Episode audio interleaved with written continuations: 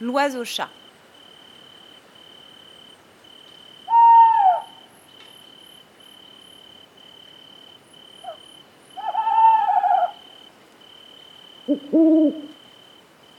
Arriva un soir, dans la forêt de Cécédille, un drôle d'oiseau qui s'écroula dans les feuilles mortes, épuisé.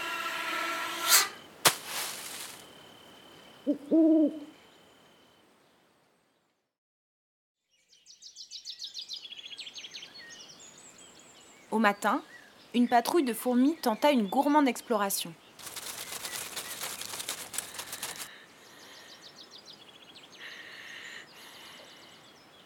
L'animal respirait encore. Elles s'éloignèrent, déçues. Un renard, que l'estomac pinçait un peu, alla lui aussi renifler.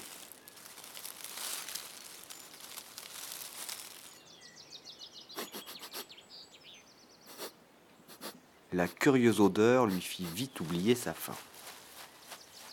Ce n'était ni tout à fait un oiseau, Ni tout à fait un chat, mais un mélange des deux. un oiseau-chat. L'oiseau-chat ouvrit une paupière, puis l'autre, Soif, très soif. Elle tituba jusqu'à une flaque et but longuement. En relevant la tête, elle tomba museau à museau avec un animal qui lui ressemblait beaucoup, mais à moitié. Miaou, t'es qui, toi? Blodzi momoy tout coûte. D'où tu viens? Krasnolo kabouti. Le chat comprit vite que cet animal-là n'était pas d'ici. Il la salua de la tête et s'en alla tout raconter.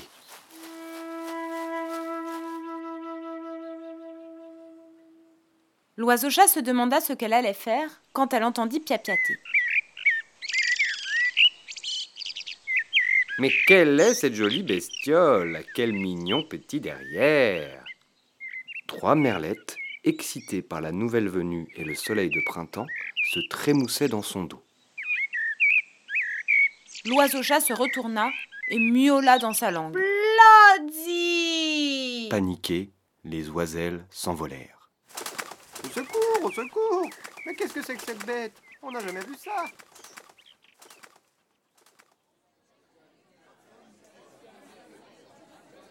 Le bruit se répandit à Cécédille qu'un monstre avait atterri en pleine forêt.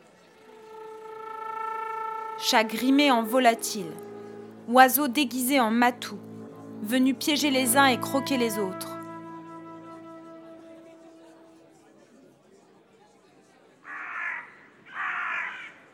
Les corbeaux réunirent tous les oiseaux de la forêt et réussirent à convaincre les chats de dire à l'inconnu de retourner chez elle. Ne parlant ni l'oiseau ni le chat, l'oiseau-chat traça son histoire sur le sol.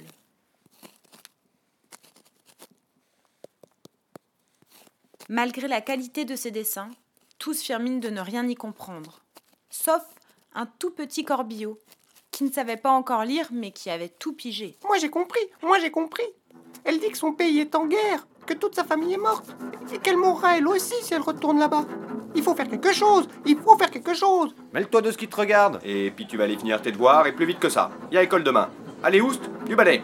Va te coucher File dans ta chambre. File dans ta chambre. Après bien des délibérations, l'oiseau-chat soulagé comprit qu'elle pouvait rester.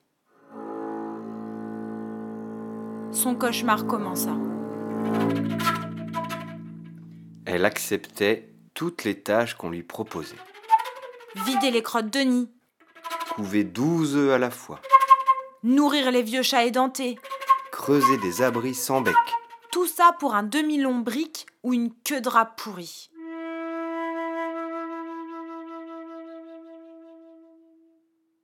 L'oiseau-chat apprit quelques phrases de chat, quelques mots d'oiseau, pas assez pour être l'un d'eux.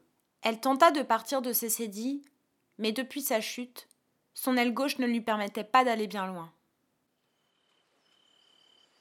Parfois, le soir, elle se perchait à la pointe d'un arbre pour chanter un air de son pays, doux et puissant.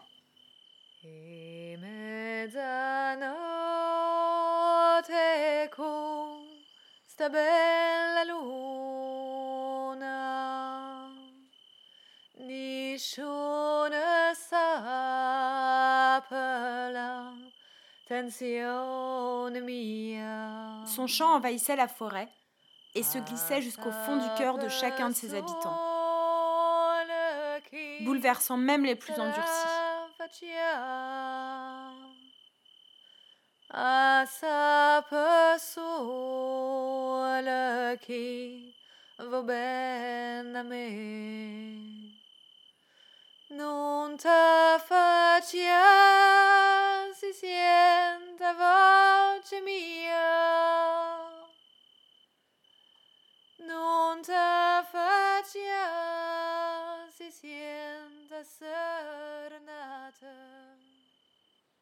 Un matin, l'oiseau-chat sortit de la forêt. Son aile lui faisait mal. Épuisée par l'effort, elle se posa en catastrophe au pied d'une belle grosse vache. Kratchoup kokoi novik katapo Mmh, Kiricho mataki Te coupe moi lui répondit la vache. Elle parlait oiseau-chat. Le poilu volatile qui n'avait pas souri depuis longtemps éclata de joie. Katapatoulouk, tiki toulouk, katapatoulouk, tiki toulouk. La vache se présenta. Annabelle L'oiseau-chat, à qui personne n'avait encore demandé le prénom, se présenta aussi. Spilo Annabella lui offrit son lait, qu'elle but avec appétit. Ce fut le début d'une belle amitié. Katapatoulouk, tiki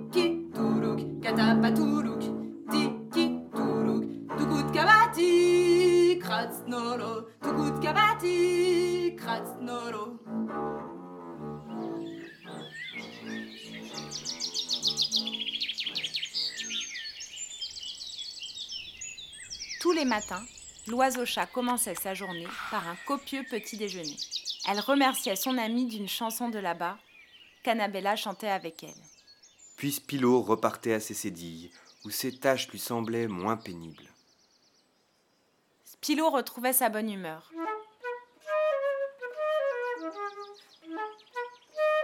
Son talent de chanteuse la rendit très populaire auprès des enfants. Certains d'entre eux connaissaient même ses chansons par cœur, sans pour autant les comprendre.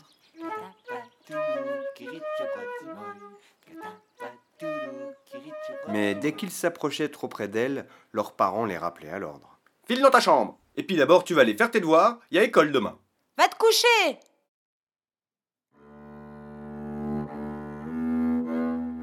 Un matin, le pré où vivait Annabella avait perdu sa plus belle fleur.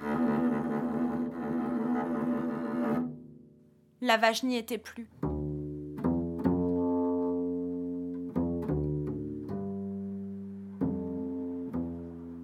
Un gros camion venait tout juste de l'engloutir.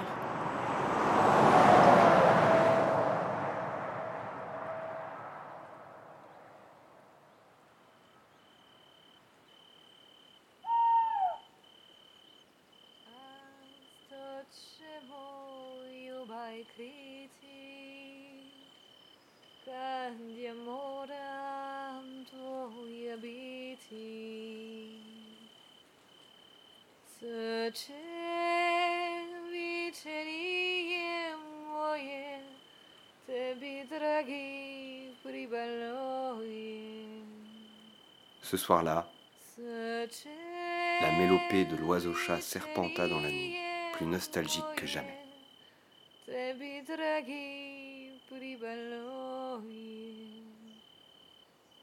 La vie ne souriait décidément pas à Spilo. Elle ne supporta pas la disparition de son ami. Deux jours plus tard, elle avala une grosse pierre et bascula dans l'eau glacée d'un étang.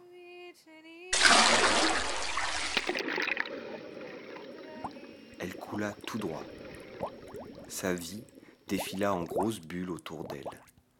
Les bulles éclatèrent et ce fut le noir complet.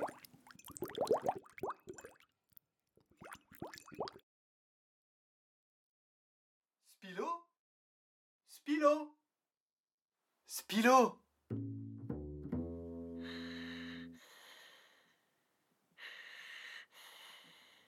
Lorsqu'elle se réveilla, Spilo n'en crut pas ses yeux. Eh bien, c'est quoi ce gros chagrin? Ah Ah Ah Annabella Oui, c'est moi. J'ai réussi à m'échapper de l'abattoir. Bloppy nounouille Top top floup floup Spilo se retourna et découvrit le poisson-chat qui lui avait sauvé la vie de l'étang. Il dit en poisson-chat que les pierres sont très indigestes. Tu aurais pu te noyer. Blip blou blitia Fouli hop hop Il dit qu'il s'appelle Litzia et qu'il est enchanté de faire ta connaissance. Spilo avait du mal à contenir sa joie. Les retrouvailles avec Annabella, la rencontre avec Litia, c'était trop pour une oiseau-chat. Elle ne savait pas comment les remercier. Alors, elle se mit à chanter.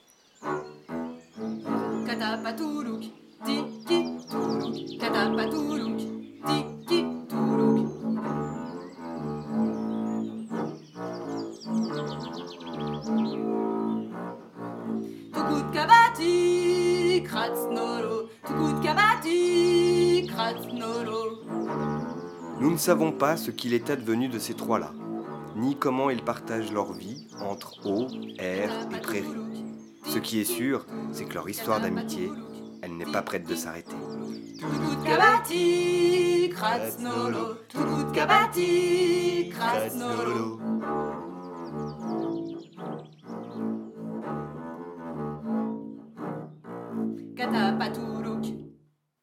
Et puis, comme le dit le proverbe, Tikit, Minoy, Laki, Patakou, Toulouk palaki miaou.